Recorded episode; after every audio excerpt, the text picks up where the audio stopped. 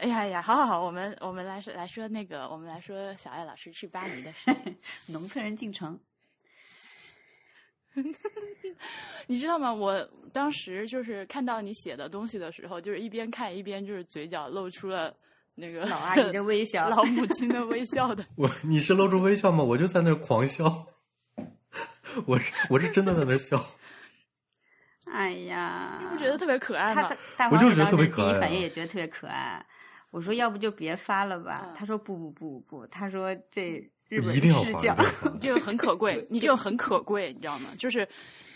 这个这个就很像那个我和周末老师最近就是昨儿刚上的那期节目，就是他不是去了一趟乌兹别克斯坦嘛，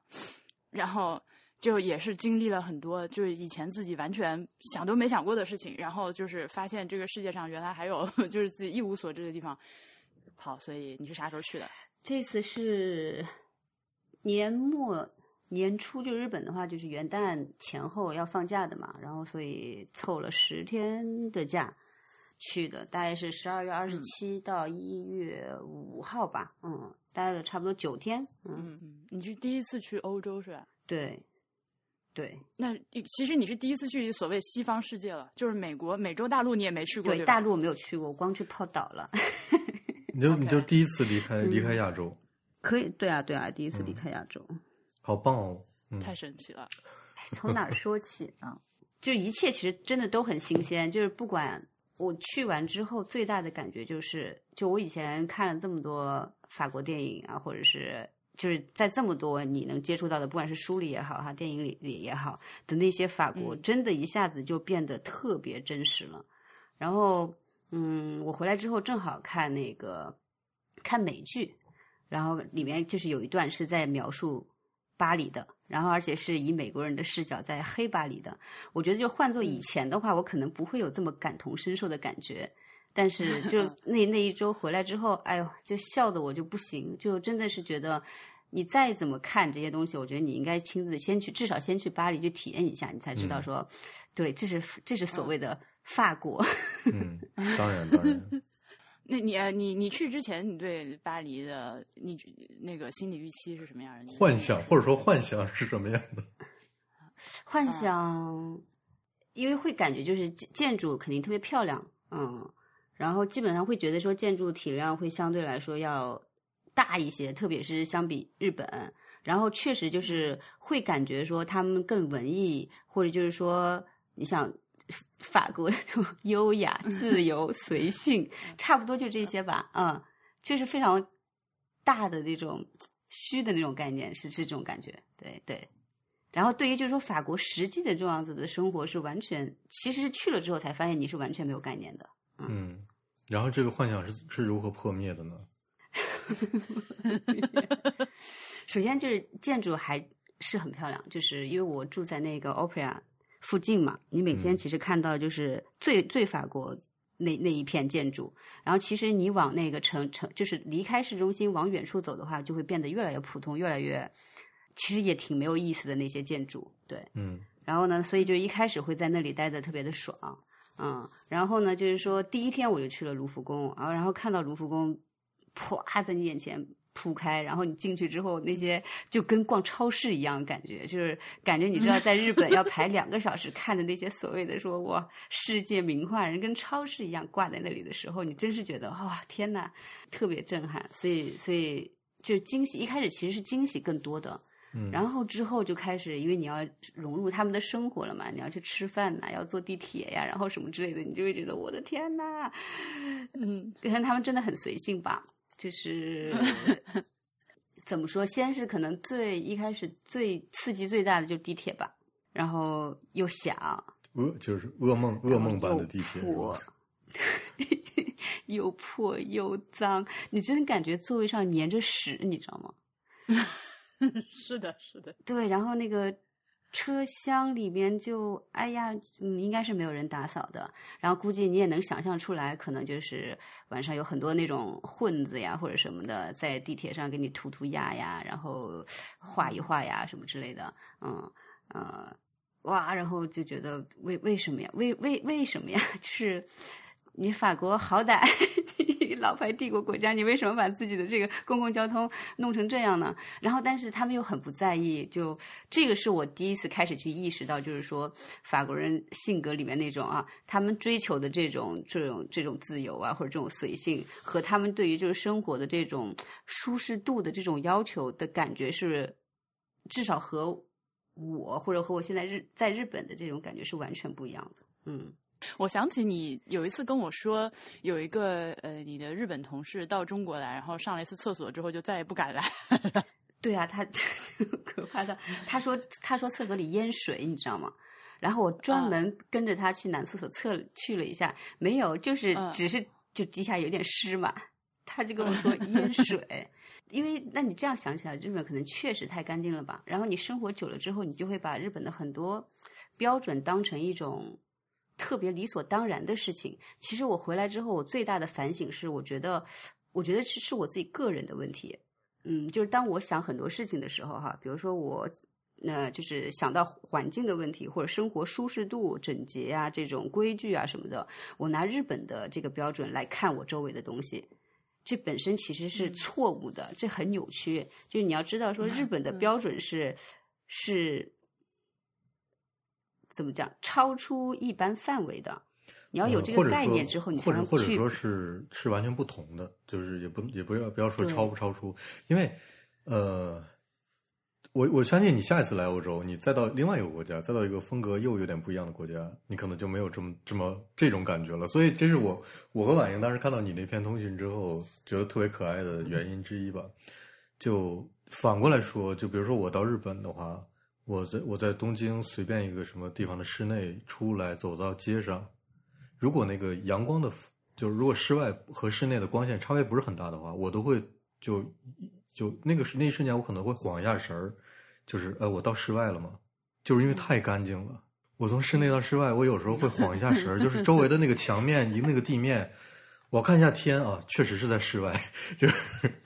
就就就这个是是我其他任何国家。可以说，其他任何国家完全做不到的一件事情。我觉得可能还是一个预期的问题吧。毕竟就是说，欧洲或者法国的话，它有非常它就是在文化艺术方面有它特别先进的地方。然后你又看的，就包括对电影啊那些文学的，其实影响还是有一定的部分嘛。所以你可能这个预期在你心里面已经形成了。然后你再去的话，你就会觉得说，哦，好像有很多需要你重新去去思考的部分。但是其实我之前虽然没有出，就是。第一次出亚洲，但之前在亚洲其实也走过这么多地方嘛，其实就没有特别让我说哇吃惊到不行，就觉得说对都是在我可以理解的范围内。我觉得就是说，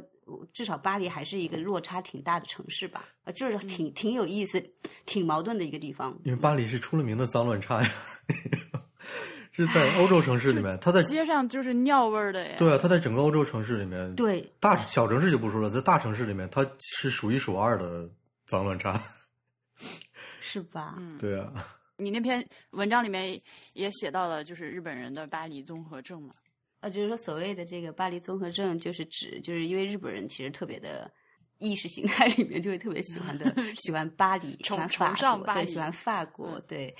然后，所以他们可能就是对于说法国有非常大的这种憧憬，然后直接去过去了之后的话，就因为现实和他们这个印象里的这个巴黎呃法国。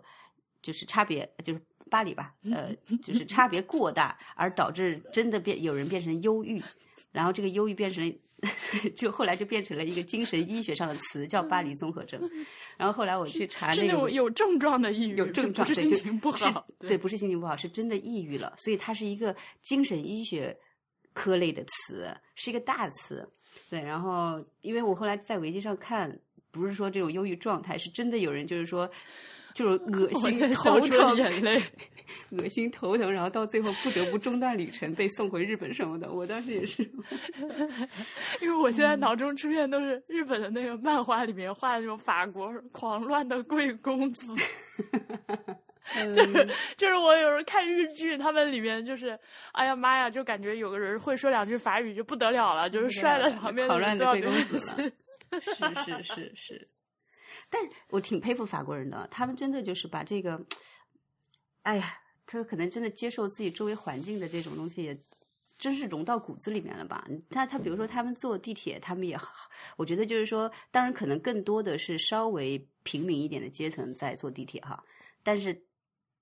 嘛，就没有人会对于说地铁产生任何好像不适感。然后当然，就比如说他们他们特别喜欢坐在外面喝咖啡，这就我觉得这很容易很容易理解啊，因为他没见过别的呀，就他生活他从小就这样啊。就你不接受能怎么样呢？就我当然要接受啊，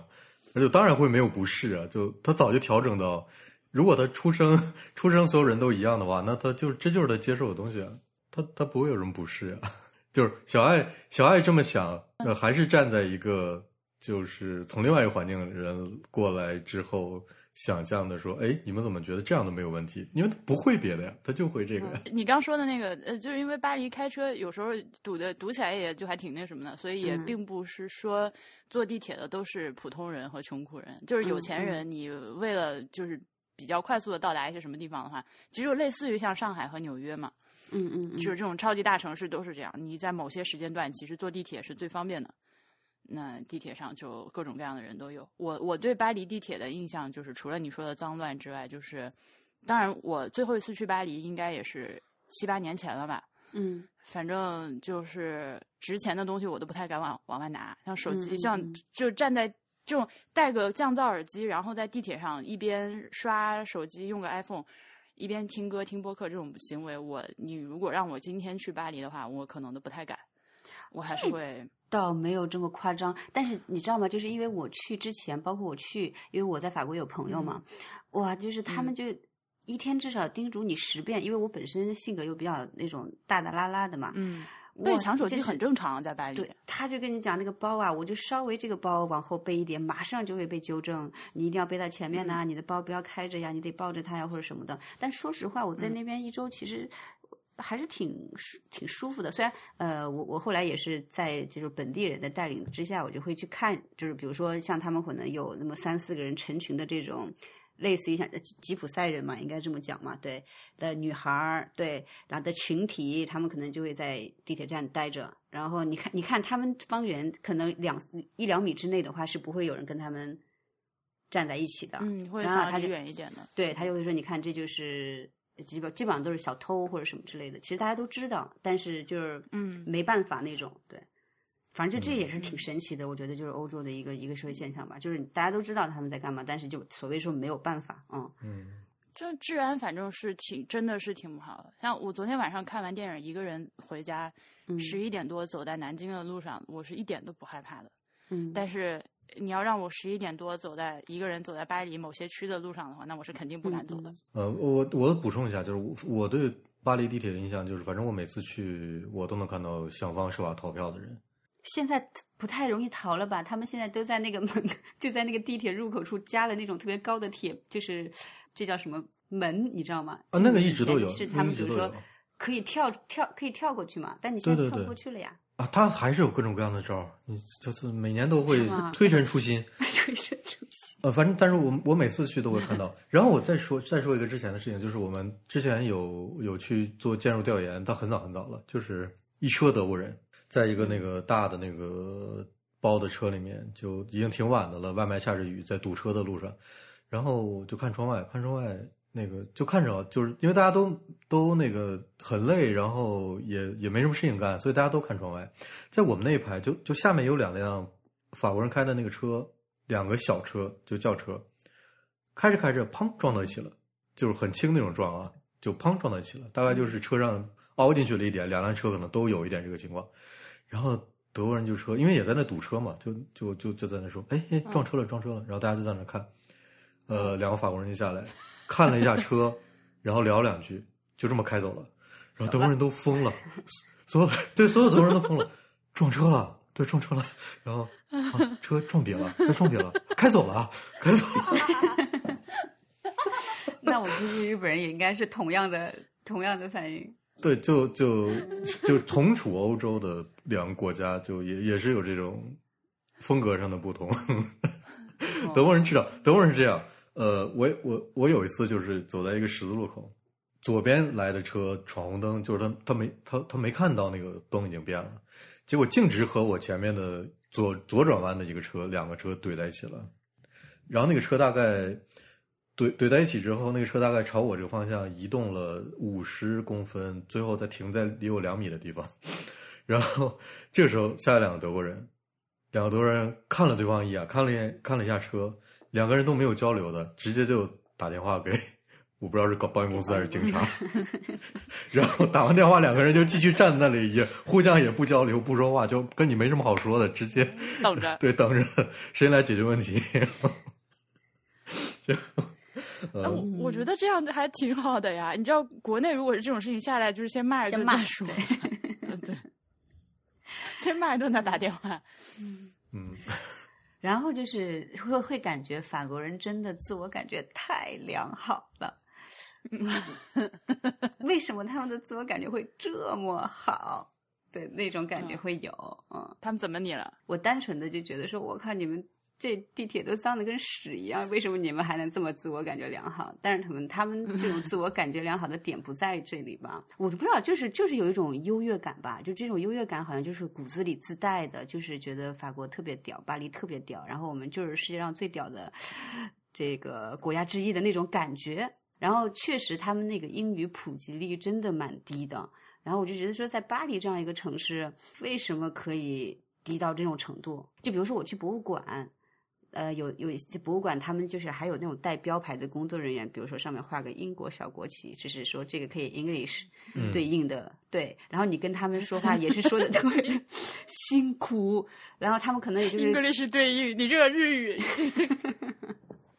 就特辛苦，然后就是都是蹦词的那种，然后大部分时候哈，就是如果你跟他说英文，他也是愿意回你几句的。但是就是有那么几天呢，就是我们去一些地方，都是我的法国，就是我在法法国的，就是当地的中国朋友带我去的，然后他法语还不错，然后每次我们都先跟他们打哦，对，就比如说最简单的哈，我去任何地方，我都会非常友好的跟他们说 hello，对，没有人理你，就是。肯定没有人理你，谁会理你？你凭什么说 hello 不说 bonjour 是吗？啊，那 bonjour 我就你多累呀，对不对？hello 很简单，大家就是世界通用，好不好？我不会进店里面也好，坐出租车也好，或者什么，从来不会有人，从来不会有人回应你。但是就比如说我男朋友，我们先进车，我一般会先跟人家说 hello，thank you，然后然后我男朋友进来，他就会说一个 bonjour，然后你的 hello 从来不会有人回应，但是他的 bonjour 出来之后，那个人就会给他回一句 bonjour。然后我说，对，这是这算是自我感觉良好之一吧？我不太清楚，就是，对呀，我想说，你说一句 “hello” 会怎么样哦？然后对，然后就是说，每次你跟他说英文，他们就是还是说啊，勉强可以回应几句。但是，一旦我朋我我我我的法国朋友开始用法语，然后就帮我去说一些事情啊或者什么的时候，哇，那法国人那种眉飞色舞，哇，一下就感觉要飞起来那种感觉，他们就非常喜享受跟你说法语的这种这种状态，嗯。我觉得，我觉得这也不是，就是因为他不会说英语而已。嗯，真的就是这么，肯定也有那种就特别 snob 的人，就是而且这种巴黎人不在不在少数，但是可能主要还是因为不会说，所以就对呆住了。就因为其实呃，这样大家共识就是说法国人的英语不好嘛，但我有时候都觉得说这个其实有点过度的去去讲这件事情了，我觉得应该不至于，对吧？但去了之后发现，真的还真的对对对，还真是这样，对，真是这样。我我我觉得，我觉得这是一个什么问题呢？就是我我我我，因为我有时候会觉得，你就像刚才小艾用那个词，老牌资本主义国家的人，有的时候有有点，我觉得他们就从站在我们的角度讲，我就就觉得他们有点可悲。可悲在哪儿呢？就是因为他们天生的觉得自己这个地方是世界中心。对，比如说美国人，那美国人说的可能有点大，那可能那纽约人，如果他。这辈子都不没怎么离开过纽约的话，他就会觉得我这就是世界中心，我这什么都有，我这最牛。他没有那个机会去看到别的东西。像我们是站在一个稍微落后国家的角度，我们会想想方设法去探索这个世界的我们没见过的事情。那曾经我们也是觉得天朝之大什么没有，你们这些洋人。但你也知道，我们这近代史我们太悲惨了，就是。其实我们就现在已经 被被压的特别，就是性子其实压的有点低。我们现在真的是在探索世界的一个过程，对。但是他们不会，就包括在日本也是，我听过太多日本人讲，就是我们就觉得日本最好，就我都不会想过我要出去。然后出去过的人，当然你也知道，就是日本的这种生活舒适度。你如果出去一趟，就算你去了这个了不起的法国，你回来之后还是会觉得，确实觉得说，哎，果然还是日本好，嗯。会有这种感觉，当然，就首先最根本的就是，大部分的日本年轻人，他们根本都不会去想要说，哎，我去看一下别的世界是怎么样的，他不会有这个好奇心了，已经。对你，你一直生活在，你一直生活在日本，说日本好，和你看过大半个世界回来，觉得啊，日本确实好，这是两种好啊，对吧？嗯嗯嗯嗯，这很明显是两种状态，所以就有有的时候我会觉得啊，这些以为自己站在世界中心的人，其实有点可悲。这个我特别明白，特别明白，所以这就是我说嘛，就是你后来看皇马，虽然其实我去的时候，估计可能皇马节也去过圣诞、过过过过元旦去了吧，就是没有那么夸张，但是后来还是在某一个周六有了一个呃就是活动，然后我是没有直接参与的，我是后来就是只是看到那个残残骸了哈，就会是也会对啊？就会就是刚才讲的，就是挺可悲的，就是。其实现在就很多东西跟以前可能也不太一样了。那在调整心态的过程中，可能有一些人就有点崩掉了。就哦，然后包括我，就是之前在通信里面写，他们就是乱抽抽烟，对吧？扔烟头，哎呦，这是满地都是烟头，我的天呐，然后，然后闯闯红灯什么的这些。但是到了博物馆里面，然后你就会发现，哇，突然，难道这是不是一群人吗？人间净土，真的人间净土哇！这不大家这么彬彬有礼，好像就是有有这种敬畏心和距离感。然后就是在这里，我就碰到一个老奶奶，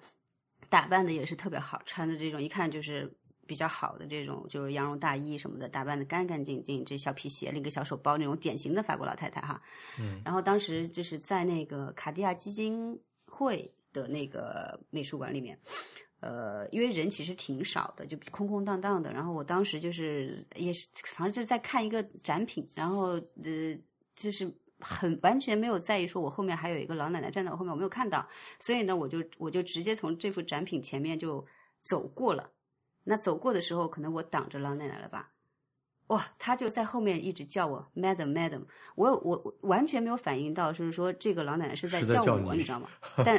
对他一直跟在我后面叫 madam，你知道，然后我就回头了。回头之后，他就开始这边讲他，然后他就开始用法语砰的一一一顿讲，然后我就只好对他耸耸肩，然后 结果他就更生气了，就是那种很，太不可理喻那种感觉。然后，但是我从他的手势里面就可以感觉到，他觉得我他在他他站在那边在看东西，我不应该从他前面走过。这是他自己的问题，他太玻璃心了。我说哇奶奶，这又不是你家客厅好吗？而且 我也没撞着，也没什么。当然，我确实，我后来仔细观察了一下，就是周围，我觉得就是他们确实，就比如说，包括在日本，其实在中国就更是了。我们看展品的时候，我们就是为了看得清楚，很多时候我们是更愿意站很近去看它，然后看一下细节呀，然后各种角度观察一下。但我觉得大部分法国人，他们真的是跟展品保持一定的距离，他们有很好的这种对展品啊，对这个艺术品，他们有很好的这种距离感。嗯，我觉得大家都是就是稍微有一这么一点空间，然后在这里去观赏、欣赏，而且看的巨认真那种感觉。然后这是这是另一个那个我觉得特法国的地方。嗯，我觉得也不是距离感，就是你你离近看和离远看是看到的是不同的东西。但是怎么说呢？我我就我觉得是这样，就是有有一些观察习惯，可能是不是说他自己是究竟要看什么。就是我我不是说我要近看我就要看到一些细节或者怎么样，他可能没有这种思考，他很可能是因为他从小受到的这种教育，这种教育，比如说学校带他们到博物馆，可能老师就会跟他们说啊，看油画是这样的，呃，最佳观察距离是距离油画五六米或者七八米，然后会这样教育小朋友。他不会别的，有可能他不会别的。他虽然有很好的去博物馆参观的习惯，但是他不真的不会别的。这是这是这是我觉得我我我当我看到更多更多的世界之后，我我对世界的一个理解之一，就是我觉得一个理解。对你不要以为就是什么啊美？难道美国人都自由民主吗？难道他们都觉得他们都是都是都是那样的？那法国人就觉得啊我们要有这样的这样的主义怎么样？不是的，他不会别的。就跟我们也不会别的是一样的。你记不记得我们很早之前谈过一次，就是就是苏联之后，苏联一下解体之后，突然一下苏联的很多艺术形式原来有的就突然就消失了，嗯就是因为当他获得了另外一种某种程度上的自由之后，他本来会的那个东西，突然不知道该怎么办。他没有了，他不会了。就就像现在，如果说我我一个我一个我一个中国的艺术家在国内就说啊这个也不行那个也不行，然后怎么怎么样，好，你现在立刻把它放在纽约第五大道上，说你就在这儿搞你的创作，没有人限制你任何的东西，他不会了，他真的不会。嗯就这是我们从小长大的环境，我们会我们知道在这环境里我们要怎么怎么处理周围的事情，但是你给我换个环境，嗯。换一个我一直一直脑子里想象追求那个环境，我我就不会了，因为我我不知道我要跟周围的人怎么接触和处理这些事情。我觉得这这这点是，而且小杨老师小杨老师刚才说说一进了博物馆就完全觉得是不是还是这个国家，是不是还是巴黎，是不是还是那群人？我们说的政治不正确一点，就不是那不是同一群人。其实其实我不敢说。对，的这不是同一群人，确实不是同一群人。以前我听听到过一个，呃，特别有意思讨论，我我不知道是我忘记从哪儿听到了，就是为什么说就是欧洲有特别多足球流氓，但是在美国，比如看棒球比赛、看 NBA 比赛的人，他们就懂守秩序的多。就不会出现那种大型暴力对对对对于这个解释，嗯最现实也是听起来有点难、有点不好听的一个原因，就是美国 NBA 的篮球票的价格大概是欧洲一一场足足球比赛票的价格的十倍，甭管那是欧冠还是，哦明白吧？就是可能在美国那是个两百两百刀、三百刀的票，在欧洲我一个比较一般的座位都不用说最次的，就普通座位可能就二十欧、三十欧，嗯，所以感觉又要被喷了。对，但是 男主持自我感觉极度良好。啊，那 那极条说的不是那条说的不是我好吗？嗯，其他其实我都觉得还行，没有什么特别让我觉得说哦如此不同的地方。其实我、但是就是说，因为毕竟嗯，就是巴黎的博物馆很多都是以前留下来的那些老建筑嘛，我是觉得说空间反正就都特别大，然后特别高。就是待的就是很舒爽，比日本的很多博物馆就是要看的要大气磅礴很多。然后确实就是说，你展览就是够丰富。基本上我去这次去，哎呀，好多好多展都是就特别好的展，然后层次不穷那种感觉，对吧？就是非常符合这个巴黎文艺之都的这样子的一个一个感觉。哇，你从东京去的人都有这种感觉哦。嗯，因为毕毕竟东京它很多东西也都是就从都是欧洲那些东西啊，你懂吧？就是我就说，比如说我在那里排，可能在东京为了看那个展排个两三个小时，人就分分钟就一下就搞搞莫奈搞来之类的 对嗯，就是菊园呐、奥赛那些什么印象派啊什么之类的，人就挂在那里一幅一幅一幅一幅的那种感觉啊，嗯，你看日本还给你稍微。给你弄弄空间呐、什么之类的，给你搞搞展陈啊，什么之类的。嗯，对啊，这个你发现了吧？就是法国，就是他们这些就是传统的美术馆，基本上的画就直接往墙上一怼，是，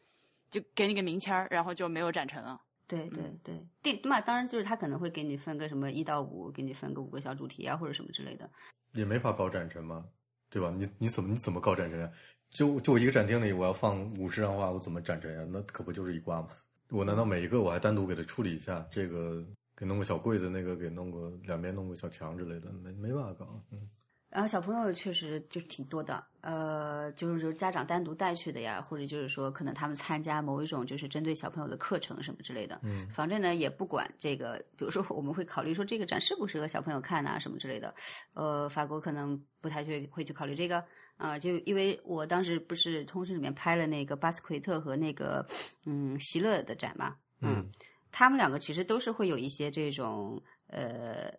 黄暴，嗯，对对对的东西在里面，但是好像并没有说特别要去避这个嫌，然后小朋友也都是。好像都特特别可爱的，就是说很 带着好奇去看这些东西，这个氛围还是挺好的。我我觉得可能因为因为他可以从不同角度解释，就是你当然在我们眼里，我们知道啊，这个艺术家可能能我们能判断他大概脑里在想什么，但是呃，对于那种专门专业的指导小朋友或者教小朋友看博物馆东西的那些专业人员，他们会对那些作品都有不同角度的解释。就小童小朋友会有一个小朋友的理解，就可能在他们眼里没有那么严重。是的，是的，是的，对对对，他也想不到那一块儿去。哎呦，对对对大人真的是，太污浊了。对他们会觉得啊，是吧？那倒也不是，为什么也不是了，就是角度不一样。他们会觉得啊，他们会讲说这个为什么用这个颜色啊，是因为什么原因？比如为什么用这个黄？为什么周围还有这些装饰？那是画家当时为什么要做这件事情？就就会会这么想。但我们可能会直接看到，哦，内心深处他 究竟在想我干嘛？对那艾总也去了自然博物馆了。呃，特别好，整体感觉都，就因为它是那个自自然那个叫什么自然，它是在一片那个就是植物园里面嘛，嗯对吧？对对对，你是可以去看植物园，它里面还有一个动物园，呃，然后还有这个呃 stone，哎，这叫什么石头馆和这个进化馆这种，就是好多可以看的东西。对，那我觉得小朋友来这里真的是 石头馆。不是，因为它那个石头馆就在自然博物馆的入口的对面。而且就是说，那个进化馆的那个大小，其实很多时候我是觉得就是太大了，我有时候可能有一个接受度的问题。自然博物馆就是进化馆的那个大小，其实也刚刚好，啊，三层小楼，然后里面灯光打的也特别好，就会会和整个这个馆呈现出来的展陈和它那个馆的这个颜色呀或者什么都非常搭，会让人觉得特别的舒服。就是再说观察，然后我有特别观察一下，就是在博物馆里工作的那些工作人员，对。嗯，都挺随意的吧，反正就是说，呃，他们虽然就是可能要负责去引导观众啊，或者是说，呃，我不知道是不是有时候可能他会去回答一些问题什么的，所以呢，就是说，啊、当然就是首要功能还是就看着说自己的这个展品不要会受到什么伤害啊或者侵害什么的吧，但是。可能这些工作人员待在这里也比较久，或者整个他们状态就有点疲的那种感觉吧，很除了就是人特别多，就比如说我之前看毕加索的展，然后也是毕加索就是早期的那个蓝色时期和粉红色时期的那个展，然后又是在卢浮宫里面，哇，那个人叫多到真的是爆。那所以工作人员都是有一点在引导啊，或者说告诉你你的背包要怎么背啊，或者什么之类的，会有这样的一个感觉。但大部分的这种，比如说常设馆呐、或者人不多的展的工作人员，他们都是找一个角落，然后坐下来，要不就是在刷手机，要不就是在自己看书。好像日本你肯定见不到这样的。对，我觉得这个也是挺嗯嘛，就是是感觉是啊有跟法国人就是他们身上表现出来的那些东西是有一贯性的。对，嗯，很很有法国哎，然后嗯对对对对，再之后的话，就法国人可能真的是挺，他们那没有那种服务意识哈，就是说这个所谓的服务意识，就是说我这个我这个最最小限度的这个工作完成了，这个工作就是完成了，我不会想着说多去做一点，或者说为了你去帮你做一点这种感觉，我我不知道为啥，就是。嗯，有有整体会有这种感觉。那最明显的是，我当时在那个布朗利河岸博物馆吧，嗯，就就 Gay 不好，对，就我们经常吐槽的那个，就是万一马克龙将来要把所有东西还回去，他那个博物馆就要搬空的那个。危险的那个地方。对，那对，在那边博物馆建筑还挺漂亮的，就是让很很让努维尔努维尔的一个一个风格的建筑。然后，嗯，我在那里把自己的一个帽子给丢了，因为那个馆也是设置的，就是灯光会很暗，因为它有很多就是也是配合它的展品吧，因为嗯嗯、烘托那个氛围，结果就是。掉了之后又太暗了，我那帽子的颜色又比较深，所以根本就不知道掉在哪里。我在里面就是转了两三圈也没找到，所以我就只好去找工作人员。呃，结果呢，上面的工作人员跟我说你去下面，然后下面的工作人员说我们不知道，然后反正到最后就还是到下面去找了那个寄存包的那个地方的工作人员，然后就跟他说帽子丢了呀什么的，他说哦我们没有收到，然后我说那我其实明天还可以来一趟，如果有人。找到这个帽子了，我可以，你可不可以联系我一下？我给你留一个我法国的号码什么的。哎呦，你就 他就真难为他呀。然后他就在这里嗯顾左右而言他，然后呢，他就呃又找出他的小本本什么之类的，然后就说嗯嗯，反正类似于说出什么也没有电话，不不方便打电话这种东西，你知道吗？就是憋了好久，嗯做了好多事前的这种准备工作，犹豫，然后最后掏出个小本本说，要不你留一个邮箱。哎呀，我看他这种，我就觉得说，你绝对不会给我发邮件的好吗？然后真是辛苦你，还要在前面给我演这一分钟什么的，我就说，哎呦，那就那就算了，我真是觉得就没必要。对，就这个也是我觉得，哎，嗯，也不知道是不是我要求太多了。对，嗯，很很特殊的一个情况。也也反正肯定跟你遇遇到的人有关对，我觉得咱们这儿我我博物馆里面我我第一个反应就是，那那就要看你遇到的是什么人了。那你有没有去集美啊？去了，我特别不喜欢那里。这是我去过的所有的博物馆里，我印象最嗯，因为我我感觉那里应该是最没钱的一个博物馆吧。所以呢，就是说 它的整个展馆就会有一种年久失修的感觉。对，呃，虽然它有很多，就是说它应该是可能在法国或者是说算是欧洲嘛，收藏这个亚洲艺术品相对较多的一个地方。嗯嗯，但是其实就是那些不会让你有特别印象深刻的那种东西，然后再加上它又特别旧，嗯，所以给你印象很不好是吧？对。但是我在那边看到的是他们就是收藏的一些西藏的佛像、西藏的这些就是经文啊或者什么之类的，就是知道说确实他们可能在某部分就是对于说这个亚洲文化确实有着他们自己的这种深爱。这能感觉出来，但是整个对，然后他们也没有什么展陈嘛，就是就阿富汗到柬埔寨，再印到印度到尼泊尔到中国到日本到韩国，每个地方都弄一点，但是我觉得没有没有那么多精品吧，嗯。哎，我我有我有不同意见，就是嗯嗯嗯，展馆展馆和这个博物馆管理方面就就不说了，因为它它是一个中规中矩的一个馆，没什么特点，也没什么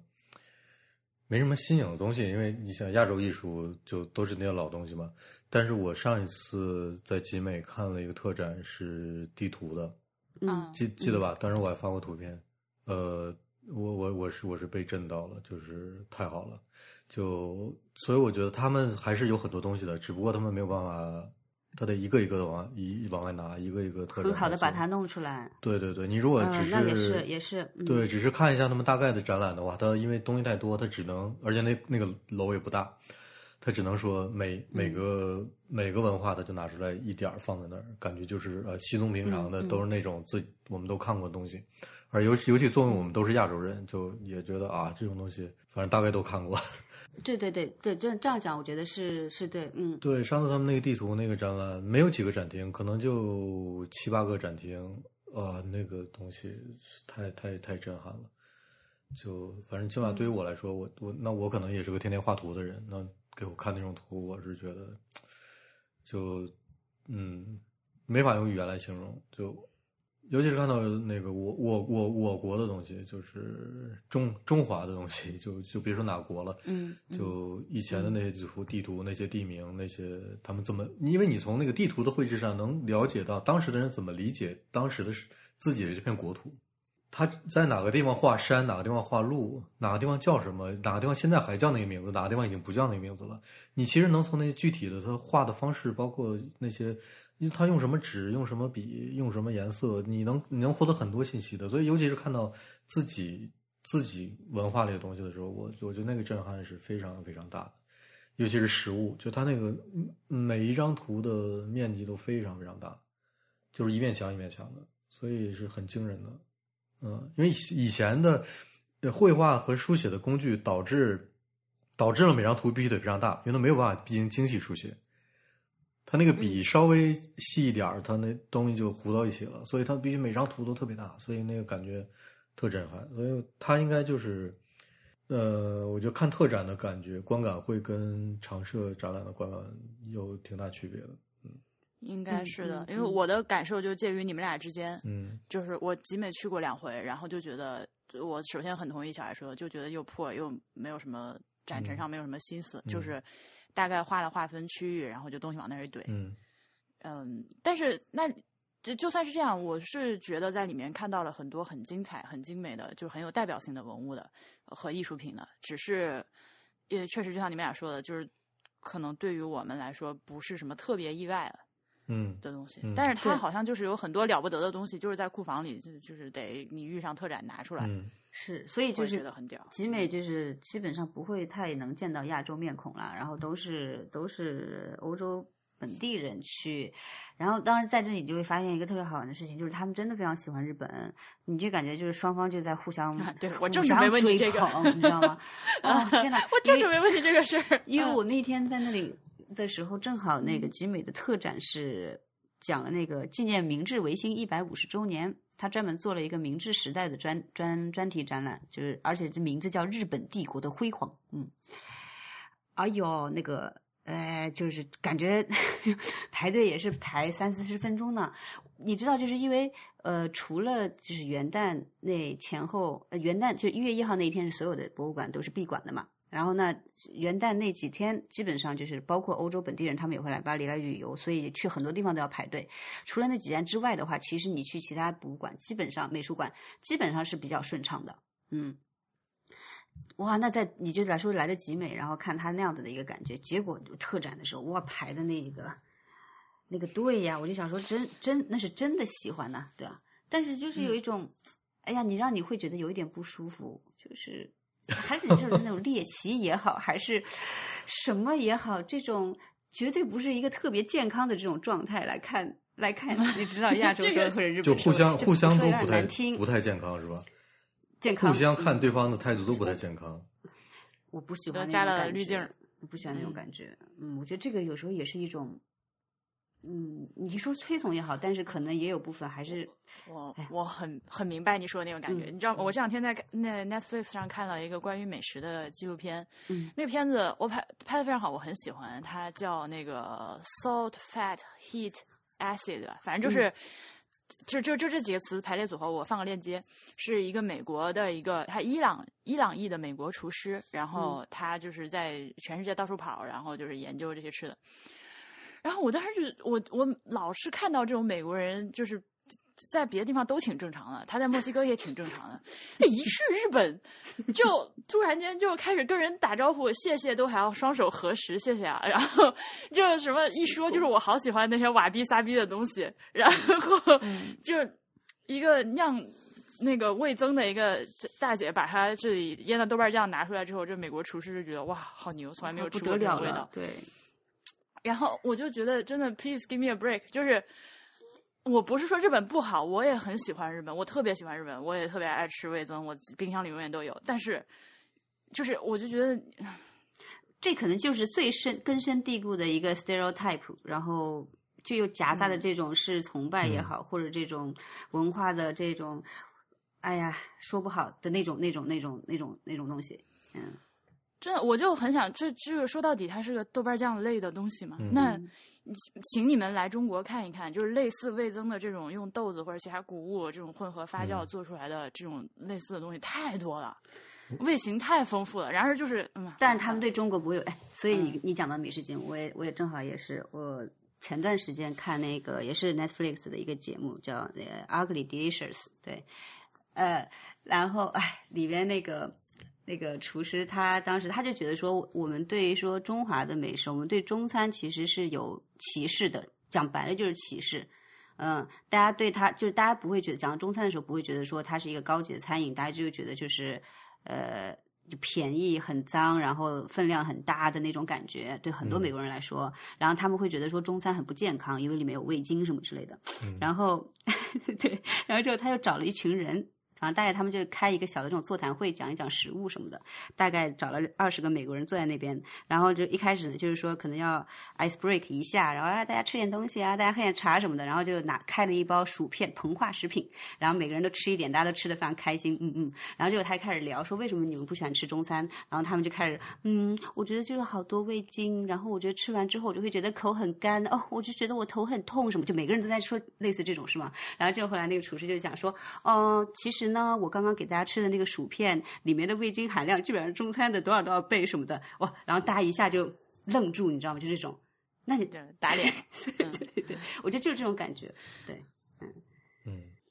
嗯，哎，这又六，我觉得是不是我有点问题？我觉得巴黎就东西就很一般呐、嗯，呀，你你等等，你先你先说说你是在哪儿吃的？嗯，在哪儿吃的？我没有去特别高档的地方，然后也没有去那种非常呃，就是大游客愿意去的地方。我就是就是说找了一些本地的小馆子，或者就是说我朋友觉得说，哎，这家餐厅我吃过，呃，还不错，我们可以去吃一下。那就不错的话就是不错，我不会觉得就是说法国人做的法餐比日本人做的法餐更好吃。但是呢，就是说。平均程度上，我在日本的可能普通的这个就是我就是盲找哈，盲找，然后进到一家店吃到的这个料理的可能它好吃的这个可能性，要比我在法国随便进一家店然后吃到的那个料理的好吃性的可能性要大。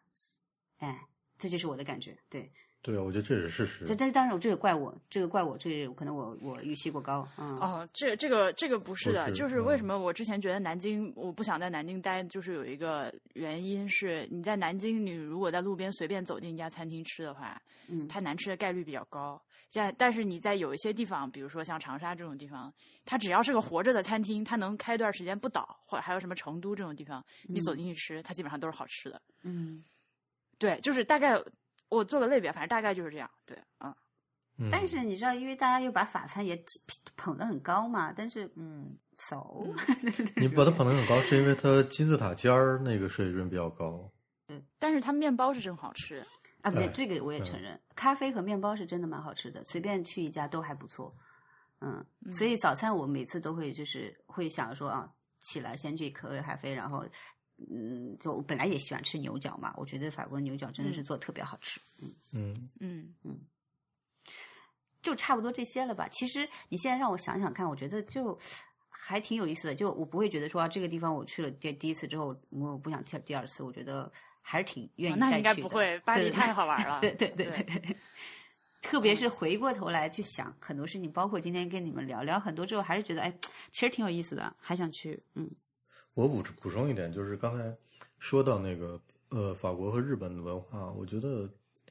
呃还好你是先去了巴黎，就嗯嗯呃为什么说这句话呢？就是如果你是先去的罗马，嗯回头再去巴黎的 话，你可能感受会更糟糕。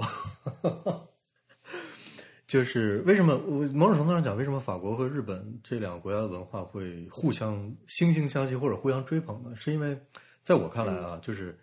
好，开始犯政治错误了。对，反正是就是就是现在就开始就是政治错误，他都都还是比较小气的，就是他在小气上做到非常非常的精致，嗯。他在自己能掌控的那种那种范围里面做到非常非常精致，但是他是有他是有某种程度上的天花板的，就是日本的天花板可能是中国，虽然虽然它很多东西做的比中国在实操上做的要好，但是它文化上的天花板可能是中国，法国文化上的天花板可能是更范围更大的，可能拉丁语世界这么说的话，就是他嗯。你去完巴黎再去罗马，你看罗马的建筑，你再看罗马的那个气魄，你就会对欧洲的认识又又扩大了一块。但是你去完罗马嗯再去巴黎，你觉得啊，我对欧洲的认识是扩大了一块，小情小调。对，但是是在非常啊小的地方突出去一块儿，而不是整个范围内大了一块儿。呃，这个我我我觉得你下次去罗马的时候，可以我们回头再聊一聊 那下次会想，因为因为朋友反正他们都也是很正常，他就说你要是去吃东西或者什么的话，西班牙和意大利绝对要比法国吃好吃很多，嗯而且他们那边人嗯都非常的 happy，、就不像法国巴黎这么，你知道大城市病那种感觉，大家都又穷又 happy，所以我还蛮期待。就是欧洲越往南走和越往北走，差异还是非常非常大的。嗯嗯然后中间有一个不伦不类的说德语的地区，这些人跟其他欧洲的人 全都不一样。全都不一样。嗯，那最后就差不多了哈，就是最后我再说对对吧？特别的两个体验，就是我我也没有在通讯里面写，就是我这次是去看了那个巴黎圣母院的音乐剧，因为它是那个巴黎圣母院这个音乐剧出来正好二十周年的一个纪念，对，嗯，呃，挺挺好的，因为其实你就是对它整个故事是很很熟悉的嘛，然后它里面那些音乐有一些特别经典的音乐，其实也传就是那个大教堂时代什么的，其实也传唱很久了对。哇，就是整个出来的时候，你是马上就一秒入戏。而且他们其实是在唱法语嘛，但因为你大概知道说这个剧情是什么，然后也知道他们在唱什么哈，演到哪一个地步，真的是，哎，我感觉我能听懂。你脑子里是有 字幕的那种感觉。那因为哦是是比较长，其实他从一开始上来就是一个高潮，对，从那个吟游诗人出来开始唱歌开始就感觉是一个高潮高潮，反而到下半段的时候开始就是悲悲惨惨了，之后的话就反而就是情节有点慢下来了，所以后面看的反而稍微有点累，但是到最后就是很很很好，对，所以就这个体验还不错。然后我之后又去看了那个疯马秀。我不知道大家知不知道，就是类像红磨红磨坊，然后风马俱乐部，还有丽都俱乐部，是法国最有名的三大就是艳舞俱乐部嘛，所谓的。嗯，呃，因为以前那个就是叫什么？哎呀，一下想不起来名字。玛丽安·文森的老婆离婚的那个、哦哦那个滴滴滴答滴答滴答温 Tees，对对对对，就是从疯马秀里出来的。那嗯本来因为他就是想说艳舞团嘛，会觉得说可能会更情色一点，或者是色情一点的那种感觉，但嗯整个完全不是的。就首先他挑的舞者都是身材比例非常好的，然后那种或者是要不就是都是像模特一样，就整个身材很好，就要胸有胸，要屁股有屁股，然后就是非常非常嗯很好的动体尤物对。但是呢，就是说因为他整个舞台其实很小，说了半天，尤物，最后最后用了尤物这种词。有雾，嗯 整个舞台其实不大，是以前的那种小剧场的那种感觉，小小的舞台，然后搞得非常的紧致，然后就是大概可能呃少的时候有单人表演，多的时候一般都是最多可能八个这样子的，就是呃大妞在上面。那跳舞可能就是他们基本上是露上上半身是全裸的，然后下面都是穿穿的那种三角短裤那种类型，然后穿着高跟鞋，然后在上面跳舞。但是因为它的那个舞台的这个灯光打的特别的。它是基本上是灯光和这个舞蹈结合在一起的一种表演方式，嗯，，OK，所以你其实它，比如说你身上没有穿衣服，但是它可能给你打出各种效果，嗯，那你其实是看不到哦。赤赤裸裸的说看不到他的胸或者看到他所谓的这隐私部分的，他用那个灯光还有舞台的效果，包括可能就是有雾啊、干冰这些东西，很好的就把整个这个东西，嗯。给包围起来了，对你就会在看一个非常漂亮的人体秀，但是毫一点都不色情。就抽抽象化了。对，所以这个也是还蛮蛮蛮蛮特别的一个体验吧。对，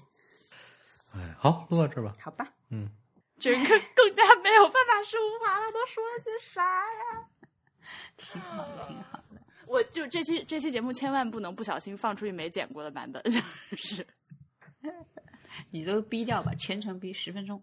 好的耶，感谢大家的收听。嗯嗯，好，拜拜，拜拜。It's muffin time 啊，我今天那个心情特别好，下午和呃 Bite Coffee 的 Milkshake 杨一起在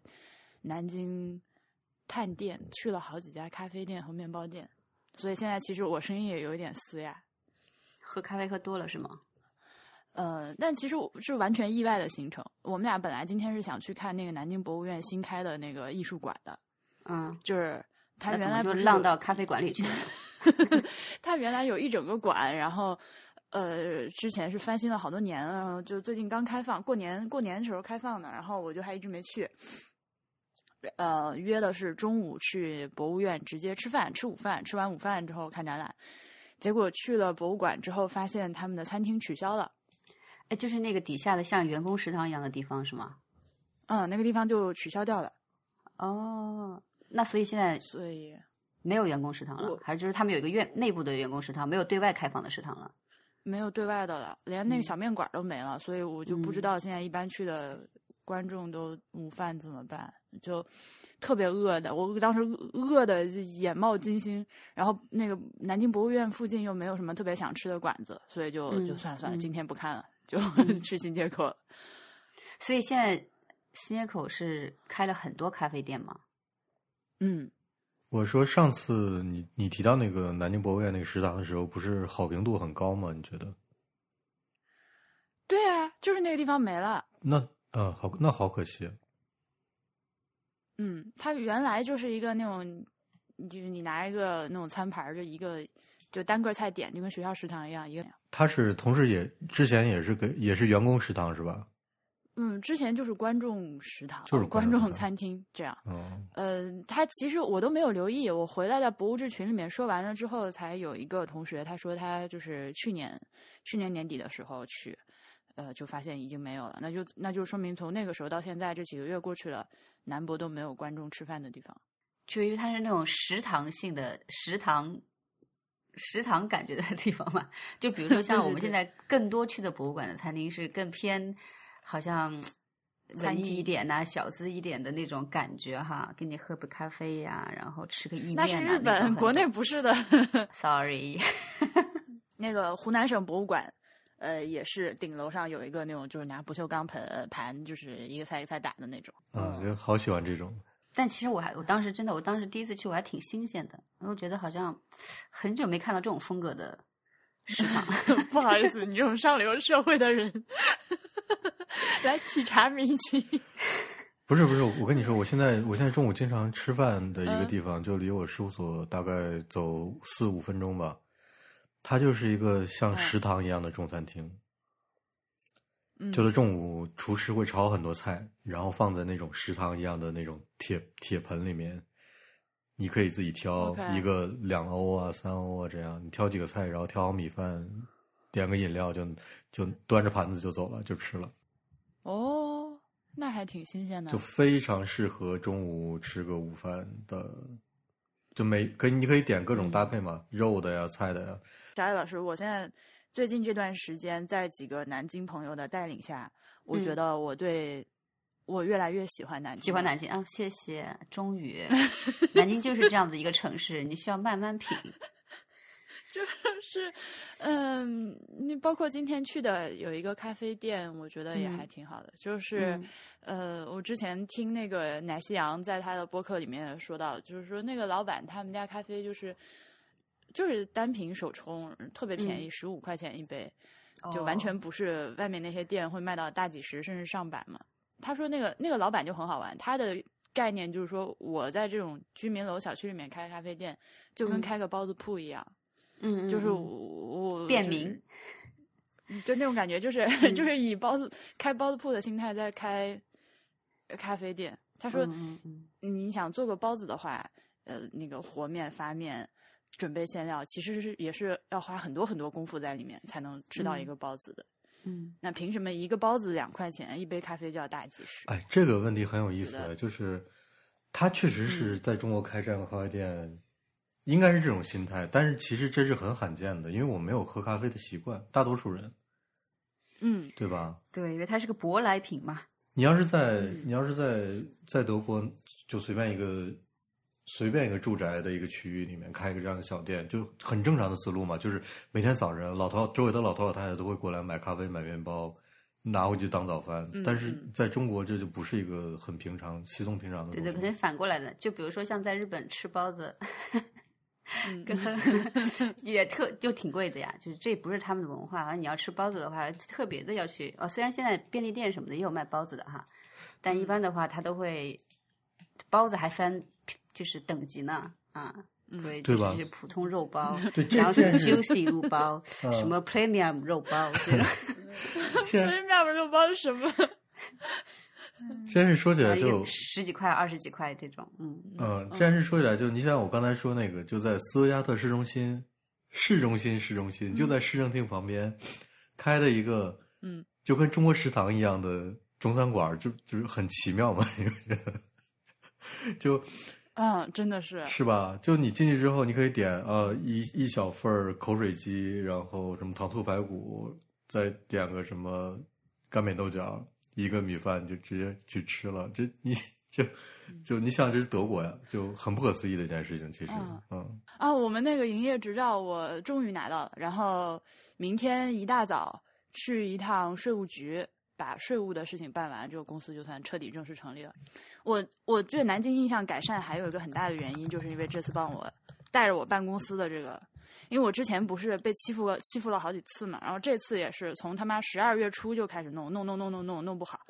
嗯然后直到我最近又去，就年后又去了一次，我这次终于遇到一个愿意跟我好好说话、解释什么是什么的人了。嗯，然后他就看到我弄的自己在那个网上填的信息都有问题，因为他那个系统太复杂，那不是正常人能。他就说：“你知不知道有一个叫做小微企业绿色快捷通道的东西？”然后老子当时心里的台词就：“娘西批，老子骂的那么多遍，你们都不跟我讲。”然后我但是我来了那么多次都没有人告诉我。但是你不知道这个什么什么快捷通道也很有中国特色嘛？就就好像 就好像那个所有所有的东西都那个都是都是在政府里面非常庞杂的，然后这时候突然有人告诉你，你可以在这个微信公众号里，然后怎么怎么样，就很这种感觉。对，然后我就，但但问题是很好玩的是，它所谓的快捷通道，并不是说真的就你手续有多简化，而是呃，他在他们大堂里面，大堂里面有三个银行的呃工作人员，一个什么中国银行，一个交通银行，还有个工商银行，各有一个人是这个银行的人。那他的工作就是带领我办注册公司的一系列手续，而且哦，他的办法非常搞笑，就是他先加了用他的个人微信加了我的个人微信，然后管我要各种各样的资料，所以就这个里面信息安全非常悲剧的，就是我需要在微信上传给他各种各样的东西，然后我，而且你知道他们的工作人员就是那个信息安全的那个概概念非常的低，他直接呃，我去咨询为什么我这个还没有通过审核的时候，他直接甩给我一张纸和一个笔，他说你把你账号密码写下来给我，然后我当时就 what，他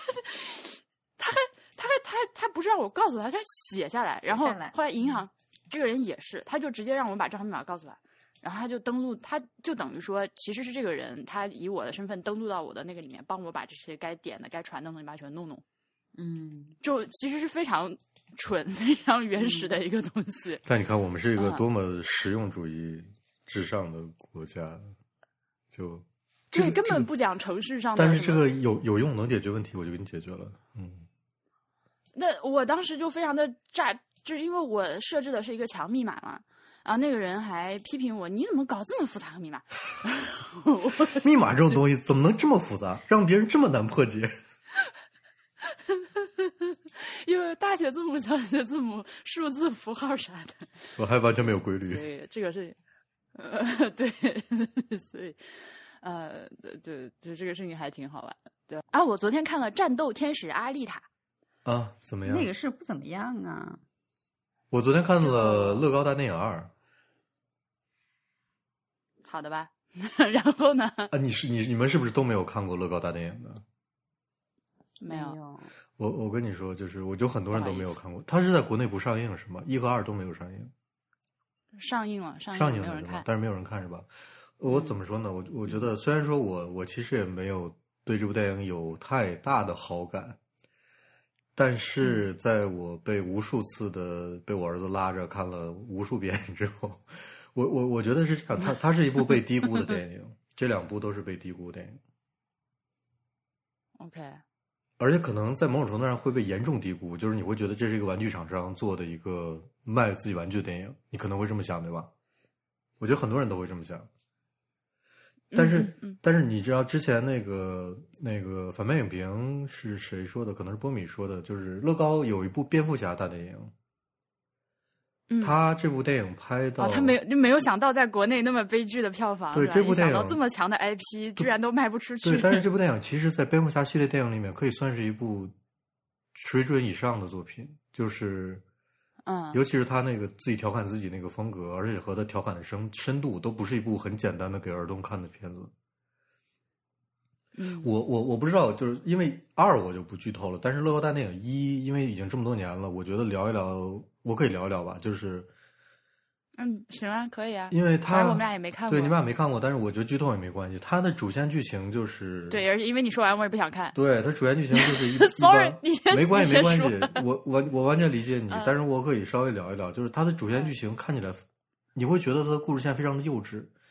就是那帮乐高的人物在里面，他们一开始就是要选一个什么天选之子，这个天选之子要对抗一个大魔王，那个魔大魔王的终极武器是一个什么？是一个胶水的瓶盖儿。是一个胶水瓶盖，而且那个胶水瓶盖是是在整，因为它整个那个世界都是用乐高拼起来的嘛，竞争动画嘛，嗯。竞争动画，然后和那个全知岛是一样的，然后它它的那个胶水瓶盖在里面就是一个实物的瓶盖，就是一个真实的物体，就不是乐高的瓶盖，它它是要要对抗这个，而那个东西是那个大魔王的终极武器。大魔王用它要做一件非常坏的事情，就是毁灭整个乐高世界，或者说怎么怎么样。但是那个所有的其他的那些乐高人物，就是从各个系列里面来的，什么有甘道夫，有什么上帝，有蝙蝠侠，还有什么各种、嗯各种宇航员什么的，还有什么海盗。他们的终极目的就是阻止这件事情，然后要选出一个天选之子来。结果他们选出来这个天选之子，就是一个最普通、最普通的乐高系列里面的一个工人的形象。就说这个人是天选之子，然后这个人也不知道自己为什么是天选之子，然后就经历了好多奇奇怪怪的事情。也反正就是一个有又又又有很多喜剧元素的这么一个很类型的一个片子。到最后，到最后讲起来有点像那个像那个无敌破坏王的那种设定，就是大家突然进入到一个游戏的世界里面。对对然后，当然，故事也是，就是说，一个主人公，然后最后要经历很多苦难去救救，比如说去找一个东西，或者是要要救一个人什么的。然后呢，哎他他其实也也是一个还相对来说比较朴实的这种这种游戏人物，但是他身边会出现很多我们平常熟悉的各种游戏人物，嗯，甚至就是《无敌破坏王二》里面还出出了出现了很多就是迪士尼的那些就是呃公主人物啊、或者什么之类的，嗯。嗯，嗯，嗯，对，有点这个意思。而且他们都他们都不觉得，他们就觉得自己在这个世界里是真实的，他们自己的世界。呃，然后到了到了最后，就是终于就是他的他的那个到最后的剧情是什么呢？就是你一直认为会认为这是一个乐高世界里的事情，到最后其实是、嗯这所有的剧情又又有点看起来有点幼稚，其实里但是其实里面还有一些很有意思的东西，也有很深刻的东西。这很深刻的东西很难解释，因为它和乐高这个这个整个系统有关。就是你要对乐高有这个系统有足够了解，你才能够了解到其中的一些呃机缘巧合或者一些一些东一些梗。对，嗯呃，然后到最后，这个很幼稚的故事是怎么回事呢？是一个小朋友，一个真的小朋友想出来的，OK，所以他很幼稚。他的大魔王是谁呢？是他的父亲。他的父亲是一个乐高狂人，他的他们家的地下室有他父亲建的一个城市。他父亲的规定是，小朋友有小朋友的乐高，爸爸的乐高是爸爸的乐高，你不能到地下室里这个里来把我这些东西都搞乱。然后他的父亲是那种人，就是他会有很多的胶水儿他搭起来的这个城市要完全的粘粘上，就粘上，就不能够移动。嗯他是这种这种风格的 乐高狂人，所以对于小朋友来讲，他幻想的这个世界就是有一个大魔王，那个大魔王是他幻想的他的父亲，这个大魔王的终极武器就是那个胶，然后天选之子这个能拯救世界的人的终极武器是那个瓶盖儿，我要把那个瓶盖儿拧到那个胶上，那个胶就不能用了，对吧？你？OK，OK，就是就是你看到这儿，你会我我不知道，就是就是你会理解为什么之前那个故事剧剧情虽然很有意思，但是那么又那么幼稚，然后你会有一种那种那种发自内心的那种感动生发出来，然后最后是父子的和解。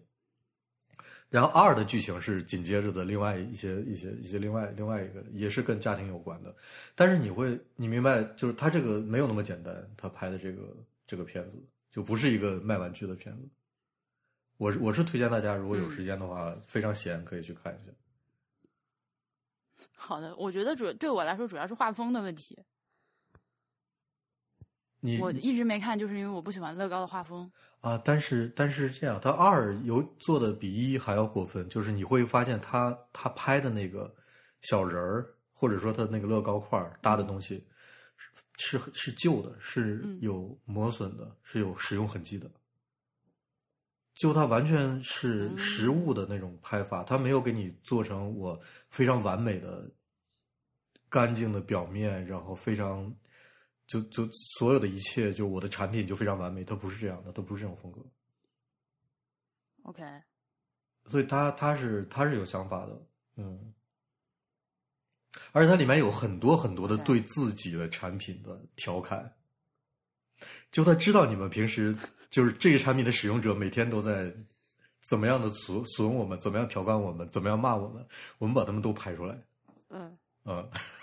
好的吧。二二更是二，他把嗯不同的产品线、和不同年龄段和不同呃男孩儿女孩儿倾向的东西的这种这种梗或者这种调侃在里面放的就更多更多，非常非常有意思。嗯，好吧，我知我知小老师没有说话。我知道绝大多数人都还是不会去看这部电影，但是嗯，我觉得是被低估的片子。OK，嗯那个阿丽塔是一个，因为我没有看过那个《冲梦》，是念《冲梦》吗？嗯，还是《冲梦》？冲梦啊，好像他们那里冲梦，宠梦吧，啊是就宠还是冲？还是冲？反反反反正就就那个那个原作，然后，嗯，我觉得只是单看电影的话，特效真的非常好，我都没有去买那种最厉害的那种高亮 IMAX，就是普通的三 D，呃，我都觉得特效真的蛮好的，镜头非常的流畅。但是就是，呃，人从人物到剧情，再到他那个美学的设定，都有一点过时。他过时原因是哦因为为它可能他是一切的开始。开发了太阳时间了，呃，对，我明白大黄说的这嗯个，就好像当初那个，比比如说像什么《银翼杀手》，或者是像那个《攻壳机动队》，他们是攻还是攻壳机动队，他们其实是真正发明这个赛博朋克美学的东西，但是因为它是后拍后拍出来的，所以那他那等于说，就他让其他那些抄他的，不或者说向他学习、被他启发的影片先拍出来了。那他过了多少年之后又拍出来这个一个，那这种情况下，如果还不做出自己的创新的话，像我这种普通的观观观众，或者是对这个赛博朋克美学完全不了解的人，那我去看电影的时候，我反而会觉得，哎，你这不是抄人家什么 什么那个什么那个炸白星人、这这黑衣人那个之类的东西吗？会这么想，你明白我的意思吗？嗯，我明白。但是他如果做做出改改变太多的话，那他一样会被骂。啊，好的吧，嗯，就是那种很满的一个城市，然后有有很多大城市贫民窟，然后有点潮湿的那个夜晚的小巷子之类的。嗯，我因为我还没看这部电影，这部电影拍到剧情拍到哪里啊？拍到哈，你说到剧情拍到哪里，这就因为 电影剧情就是电影的最后一个场景，电电影院灯亮起来的时候，我心里的台词是 “What the fuck”，这就完了吗？他他应该是拍拍了那个漫画的前四部，对漫漫画的前四本。嗯最后一个剧情是什么呢？最后一个剧情是这个女主角她终于站上那个 motorball 的那个舞台要挑战，然后准备上天，啊，好像和漫画不是特别对得上。呃，好，这是不是特别对得上？但是没关系，反正反正他拍到哪儿都无所谓，他他拍了就挺好的了。啊，就是它里面有一些就是视觉上就是。嗯，博物志群里面有一个老师，他说他觉得这个片子现在有点不文不武了，我特别同意。嗯就我希望他把感情线砍掉，然后拍的更暴力、更黄、更暴力一些。就你就是因为他他的亮点就完全是那个特效嘛，那你就不要搞这些特别 深刻的嗯和特别细腻的感情，嗯因为反正他这个感情线拍的也特别雷人，甚至笑场，你知道吗？就。呃好几次全体大家一起笑场，嗯。就是有一些坏人亮相啊，或者是说出一些特别尬的台词，然后大家嗯。都一起笑。呃，因为漫画漫画原著就就是这样的，嗯，OK，他就是就尬尬的？对那个时代嘛，而且，呃，它有点类似于，我觉得，那你要这么类比的话，我突然想到，但可能跟《三体》有点类似，就是它，OK。它包括到后面的那些那部分漫画的内容，它在在那个时代，他的那种想象力和对未来的一个废土世界的理解和可能性的探索，都已经达到了一个非常非常深刻的地步。但是与此同时，嗯他对人物的具体的人物的塑造和人物之间关系的那个梳理就一塌糊涂。OK，所以他他是一个这个这个方向的一个一个作品。嗯，你们那儿都上映了吗？我这是上映了的，我昨天昨天刚上，嗯，可能商业一星还有那个。片尾曲，片尾曲特别好玩。片尾曲我当时就影院就大家都走了嘛，然后我还在那儿听歌，然后就听得爆笑，没有人能理解我，我很痛苦。就是那个片尾曲非常适合用来就是给什么老坛酸菜牛肉面或者是蒙牛酸酸乳之类这种东西当广告吃。嗯它是 Dua Dua Lipa 的一首歌，叫 Swan Song，就是天鹅歌。但是他唱的，你听他唱，你就在听他唱酸爽酸爽。那等一下，等一下，我要放给你们听一下。哈 哈